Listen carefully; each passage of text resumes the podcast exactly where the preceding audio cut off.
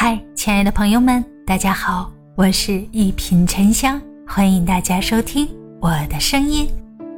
人生修的是人心，行的是智慧。王阳明说，人生就是一场向内走的修行，生命来来往往皆是过客。有些人你强求，便是在折磨自己；有些事你纠结，便会深陷其中，痛苦不已。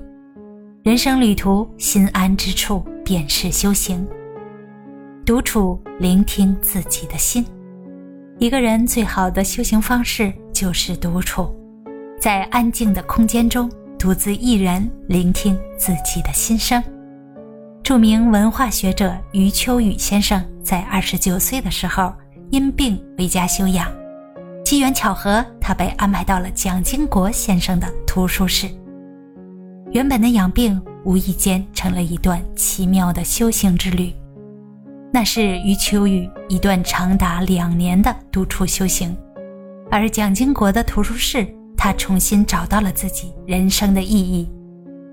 他一边孜孜不倦地阅读着经国先生留下来的典藏，一边寻找着内心中最真实的自己。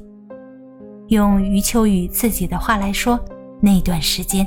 简直就是天意，像金庸笔下的人物一样，自己掉落山间，偶然获得秘籍，开始潜心修炼，而最终获得上层武学。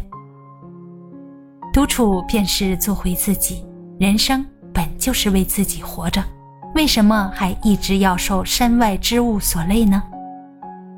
随心成就平凡的自己，有这样一则小故事。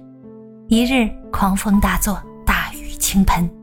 一位朝圣者到客栈避雨，客栈老板问他要往哪里去，他回答道：“我要到山上去。”客栈老板叹了口气：“现在天气恶劣，路不好走，还是先别去了吧。”朝圣者回答道：“我还是要上山的。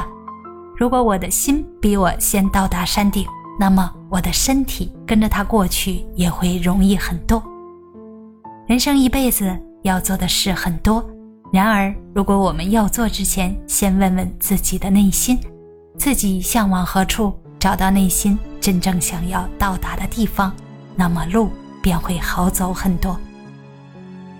问心无愧，随心而动，这是修心的一种状态。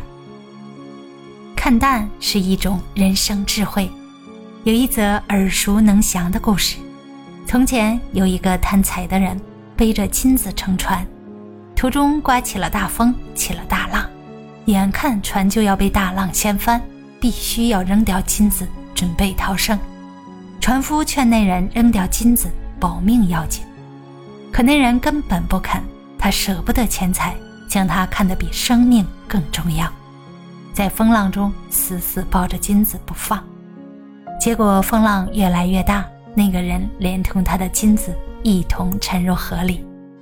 执着于外物是一种愚蠢的行为，那样做往往会因小失大，有时候甚至还会付出生命的代价。